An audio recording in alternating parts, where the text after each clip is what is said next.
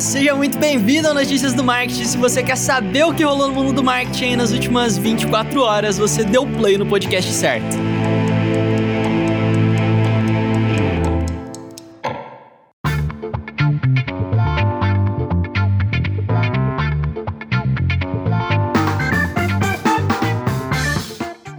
Começamos uma semana que promete ser bem incrível no marketing digital. Tô super ansioso com tantas novidades que devem acontecer essa semana, né? Então vamos ficar na expectativa. E eu vou começar essa segundona com uma dica imperdível, que é a semana da gestão de projetos que o Vini vai fazer, meu. É, olha, tá demais. Olha só isso aqui. Segunda, arrumando a bagunça na gestão de projetos.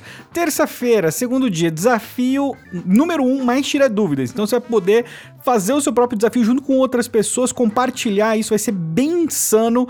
Depois, criando o briefing perfeito, super essencial. Desafio número 2 e depois tira dúvidas, porque não adianta só fazer o desafio, né? Tem que tirar as dúvidas depois também. E lógico que o Vini vai fazer tudo isso daí. E depois, para encerrar e fechar com chave de ouro na sexta-feira, uma live de gestão de projetos na prática. Cara, tá de graça, sabe? Não tem.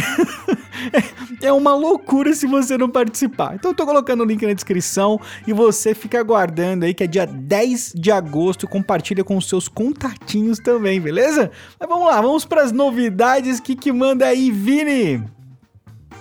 E já faz um tempinho que o Facebook vem tentando uns movimentos para se tornar a principal rede social de vídeos do mercado, né? Eles estão ali meio que brigando com o YouTube de um lado, brigando com a Twitch de outro, Estão né? tentando, estão tentando. Eles já cresceram demais o consumo de vídeos nos últimos anos, embora ainda não sejam o principal player. É... Mas agora eles devem crescer ainda mais porque o Facebook fechou um acordo com a Sony Music, a Universal Music e com a Warner Music Music para começar a exibir clipes de músicas no Facebook Watch. Então vai ter ali uma área exclusiva dentro do Watch para conteúdos musicais e alguns ar grandes artistas vão poder divulgar o conteúdo deles primeiro na plataforma. É, eu acho difícil competir com o YouTube ou com o Spotify no que diz respeito à reprodução de músicas, né? Acho bem difícil mesmo. Mas ao que tudo indica, o Facebook vai tentar, né? Eles estão investindo pesado para isso agora e não me surpreenderia se amanhã depois o Facebook lançasse aí sua própria plataforma de streaming de música, a lá Spotify ou Google Music. É, se eles verem que essa experiência no Watch deu certo, talvez role. É, de qualquer forma, eu acho que eu esqueci de citar isso para vocês, é, mas por enquanto a disponibilidade dos clipes vai acontecer só nos Estados Unidos. Né? Essa questão de direitos autorais, direito de transmissão é bem delicada, então ela vai precisar ser negociada país com, é, por país.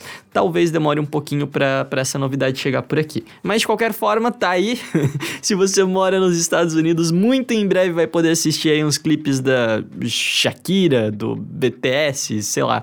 Que, quem, quem que tá nas paradas de sucesso aí? Kanye West? Não sei. né? Vai poder ver toda essa galera aí no Facebook também.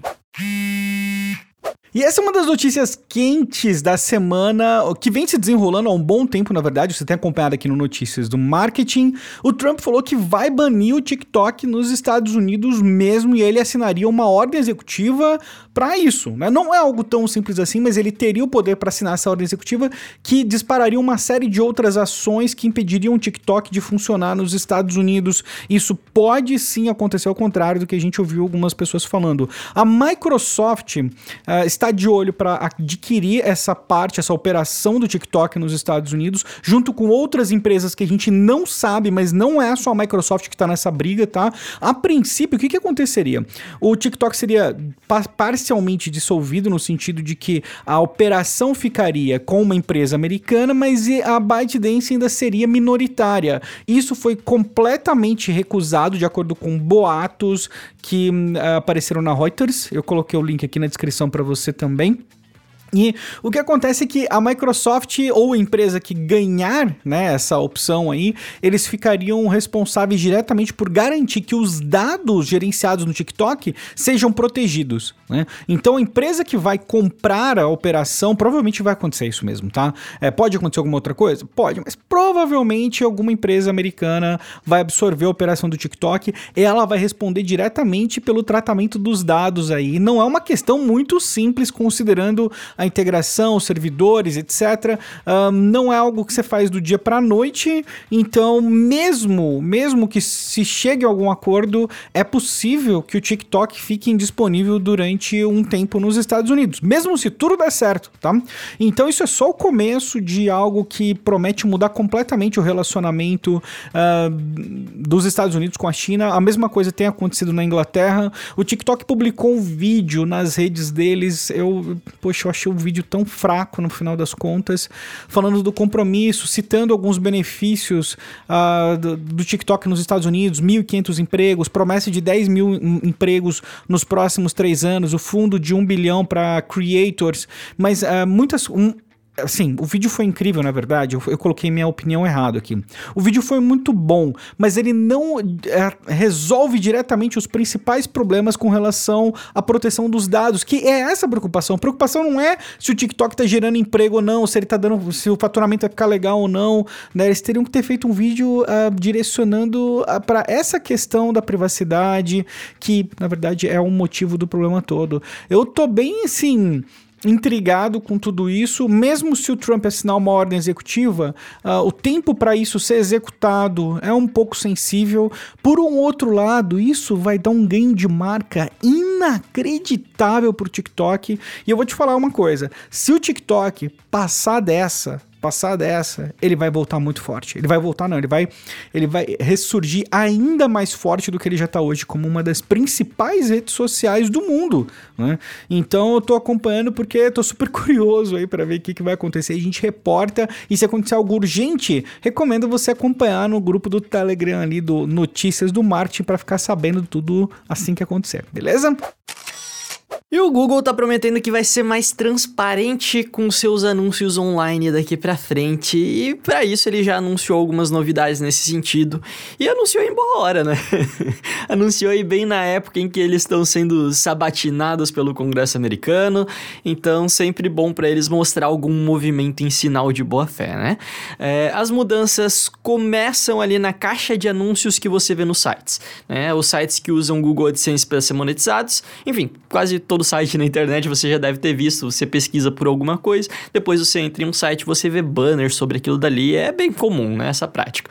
É, e talvez você já tenha percebido que quando você vê um banner de anúncio do Google em algum site, normalmente tem um izinho no canto superior direito, né? Um izinho de informação que quando você clica ali, ele te direciona para uma página genérica do Google explicando como o Google usa suas informações para exibir anúncios. É, nada muito personalizado, enfim, é sempre a mesma página ali mas isso vai dar uma mudada agora, porque o Google vai começar a mostrar um botão junto dos anúncios chamada sobre este anúncio, About This Ad, né? E aí quando você clicar nele, você vai ter mais informações sobre aquele banner publicitário ali. Você vai conseguir ver quem é o anunciante daquilo, vai poder ver qual é o país de origem, se está usando algum tipo de segmentação especial. Você vai poder bloquear o anúncio ou o anunciante também, se você quiser. Super interessante. O Facebook tem uma ferramenta ferramenta parecida. Então, quando você vê um anúncio no Facebook, você pode ir naquelas três bolinhas no canto superior direito e clicar em por que estou vendo esse anúncio, que ele vai te dar algumas informações bem parecidas com isso também. E aí, além disso, o Google também vai lançar uma ferramenta chamada Ads Transparency Spotlight, que meio que vai dar aí um, um dossiê de todos os anúncios que você está vendo em uma página. Então, quando você estiver navegando em um site quiser saber é, um pouco mais sobre os anúncios dele,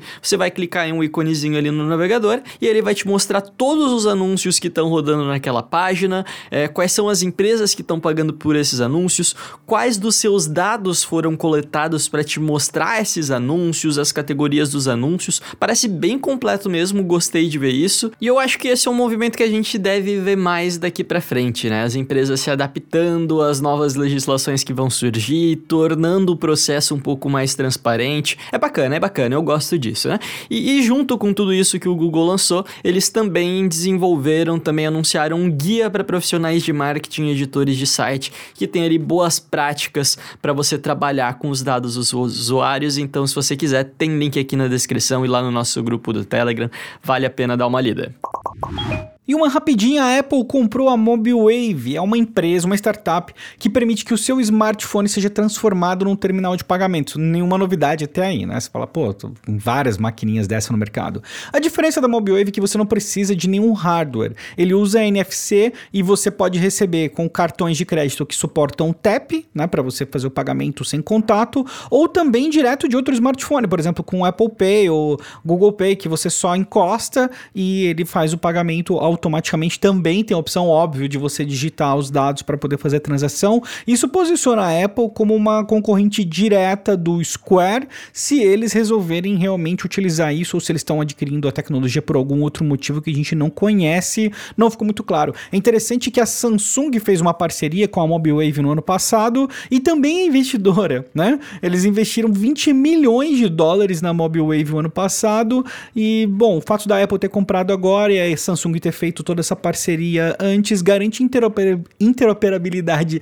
dos sistemas no mínimo, que passa a ser interessante. A Apple fez várias aquisições esse ano, né? Teve uma aquisição da Dark Sky, que é para clima, um aplicativo de clima. Uh, teve da Next VR, que essa me interessou bastante, que é para distribuição de conteúdo em VR. E a Apple continua aí, a todo vapor, com as comprinhas dela. Vamos falar mais uma vez sobre os desdobramentos do caso do Twitter aqui para vocês, né? Mais precisamente o caso de hacking do Twitter, é a maior violação de segurança e privacidade da história da rede social. É, se você mora no planeta Terra, você ouviu falar sobre isso nas últimas semanas, a gente inclusive noticiou bastante coisa por aqui também. Mas a notícia que eu venho trazer aqui para vocês é que três pessoas foram indiciadas por esse caso e um adolescente da Flórida foi preso. O adolescente preso é o Graham Clark, de 17 anos, e, e, o cara tá sendo acusado de ser o mentor por trás do esquema todo de hacking do Twitter. Olha isso, cara, 17 anos. eu com 17 anos tava aprendendo a mandar figurinha animada na MSN pra menina que eu gostava.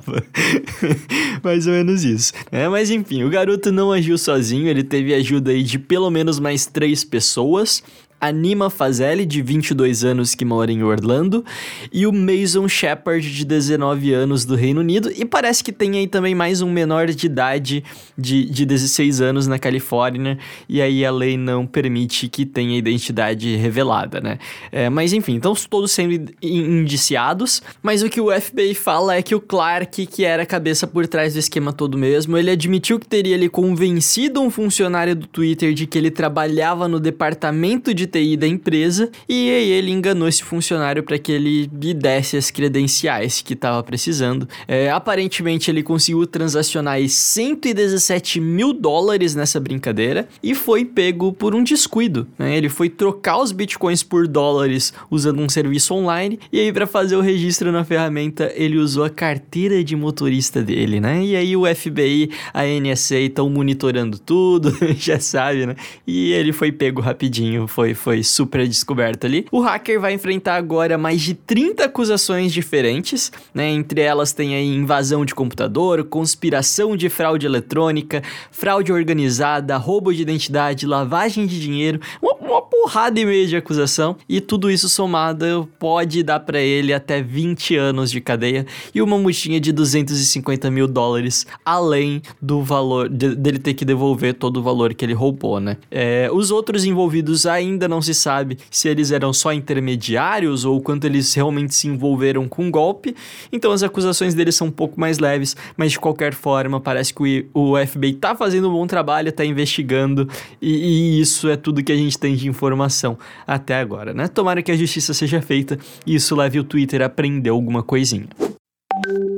E o Twitter está verificando a possibilidade de ter um serviço de assinatura com recursos adicionais. O Vini comentou sobre isso na semana passada, né? Mas agora tem algumas novidades a respeito do que seriam as possibilidades, né? O que estaria incluso, por exemplo, em uma assinatura do Twitter Plus, Twitter Premium, Twitter Gold, né? Seja lá o nome que vai se chamar isso, mas eu acho que pela conversa mais avançada é, é tá bem claro que vai rolar, tá? Quem pegou esses prints foi o Matt Navarro numa pesquisa que chegou para ele. O Twitter ainda destaca que é, essas opções da pesquisa não refletem é, necessariamente o que vai ter de opção, é basicamente uma pesquisa mesmo, né? Mas algumas opções são desfazer o envio Então, depois de numa janela de 30 segundos, você vai poder desfazer o envio de um tweet. Cara. Ô Twitter, desculpa, mano, mas desfazer o envio não é recurso premium, você tem como coloca isso pra galera, meu. Como assim? Né? Outra opção aqui, esse aqui eu não gostei, tá? Eu tô dando minha opinião aqui a respeito disso, interferindo completamente na notícia, tá? Cores customizadas, ad, cores adicionais ali ao modo já noturno. Então você vai poder escolher cor do fundo, links, menções, hashtags, ícones. Cara, pessoal, não, tá? Não, isso. não. Por favor, não. Outra opção: publicação de vídeo. Você vai poder publicar vídeos até cinco vezes o tamanho permitido hoje, que eu não lembro quanto é, com uma resolução máxima de 8.192 pixels por. Caraca, por 8.192 quadrados, square 8K. Meu Deus, caramba, isso aqui. Aí já, já, olha, isso é um recurso premium, entendeu? Isso aqui é bacana, achei bem interessante, ainda mais pela resolução, né? É, um, um, é, o detalhe aqui é que as outras redes sociais não suportam esse tipo de resolução, então pode ser interessante, meio talvez fora do core business do Twitter, mas entendeu? Legal, né? Uh, badges, aí você ganha badges no seu perfil, linkando com outros negócios. Por exemplo, você é um jornalista, escreve para X revistas e você te, pode ter uma badge mostrando isso claramente. Né? Interessante, né? Pagável, pagável. Respostas automáticas, tipo botzinho, né? Você é capaz de oferecer ali, tipo um botzinho para pessoa, um menu com respostas automáticas para usar nas respostas ali. Interessante, dos usuários. Interessante, mas assim, de novo, bot, acho que sei lá. Não, faz sentido ser pago. Faz sentido. Pensando bem, faz bastante sentido ser pago, porque você restringiria o uso, dá para controlar melhor, dá para você prevenir o abuso, né? Então, bacana, né? Um, um, outro sistema de bots com menu embutido, né? Eu, eu simplifiquei demais. Bots já existem no Twitter há séculos, né? É, o governo bem sabe disso, né? Mas lá, outra, social listening. Uh, você pode ver as conversas em torno da sua conta, incluindo volume total, pessoas e negócios negócios que estão falando sobre você, o que, que eles estão dizendo. Isso é extremamente pagável e eu acho que deveria simplesmente ser um produto à parte. Para mim não faz sentido você simplesmente pagar isso numa conta, né? Coloca um produto à parte que todo mundo pode contratar, inclusive agências, enfim, né? Mas entendi a ideia, bacana. Isso aqui eu acho que vai para frente, tá? Eles têm uma API extremamente robusta. Eh, Twitter funciona muito em torno de, de informação em tempo real. Seria maravilhoso isso aqui. E a próxima seria: aqui tem brand service, né? As pesquisas de marca. Então você seria capaz de fazer pesquisas com as pessoas a respeito dos anúncios que você roda para entender melhor o comportamento delas. Esse é um recurso que já está disponível, inclusive a pago, tá? Se você entrar em contato direto com o Twitter, você tem a opção de fazer isso. Facebook também tem um recurso desse, você precisa gastar, se eu não me engano, por volta, ter gastado por volta de 50 mil reais nos últimos 90 dias, algo assim. 60 dias, eu não lembro de cabeça, tá? Mas você também já tem essa opção no, no Facebook, se você tiver interesse.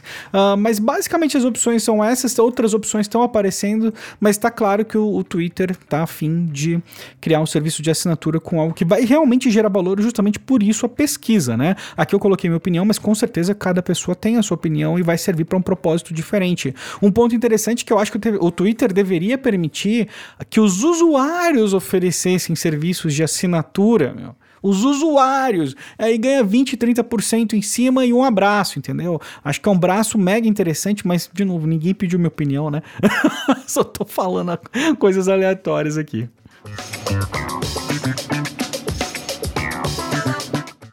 Vamos lá, finalizando mais um episódio do Notícias do Marketing, o primeiro episódio de agosto, e eu espero que esse mês seja incrível para todos vocês, para todos nós, né? Pode contar com a gente para ficar bem informado sobre o que tá rolando nesse mundão do marketing digital. Tenho certeza que vai ter muita notícia boa, algumas tretas aqui no meio também, mas vai ser legal. E se você achar que tá pouco de Estevão e Vinícius aí na tua semana, na tua vida, eu vou te indicar aqui para que você siga a gente nos nossos outros podcasts podcasts também. Né? O, o Estevão, ele não tem vida, ele não dorme, então ele tem outros dois programas. Os dois programas têm episódios duas vezes por semana. Então é o Eds Avançado e o Estevão Soares Estratégia Digital. São excelentes. Procure aí no Spotify. Inclusive, o Estevão fez uma análise lá dos casos da sabatina das empresas no, no Congresso americano que tá incrível. Tá incrível mesmo. Bem legal mesmo. É, é quase como se fosse uma extensão do Notícias do Marketing. Então vai lá conferir. É, e eu sou um pouquinho mais humilde. Eu só tenho um outro podcast que é o Trendcast. Mas a gente tá lá cheio de novidades bacanas, vários convidados super legais, episódios duas vezes por semana também. Então vai lá dar o teu play pra gente que eu vou ficar feliz demais. Fechou? E é isso aí então. Eu espero que você tenha gostado do episódio de hoje. Eu espero que você tenha uma semana maravilhosa. E eu vou ficando por aqui. A gente se vê amanhã. E valeu!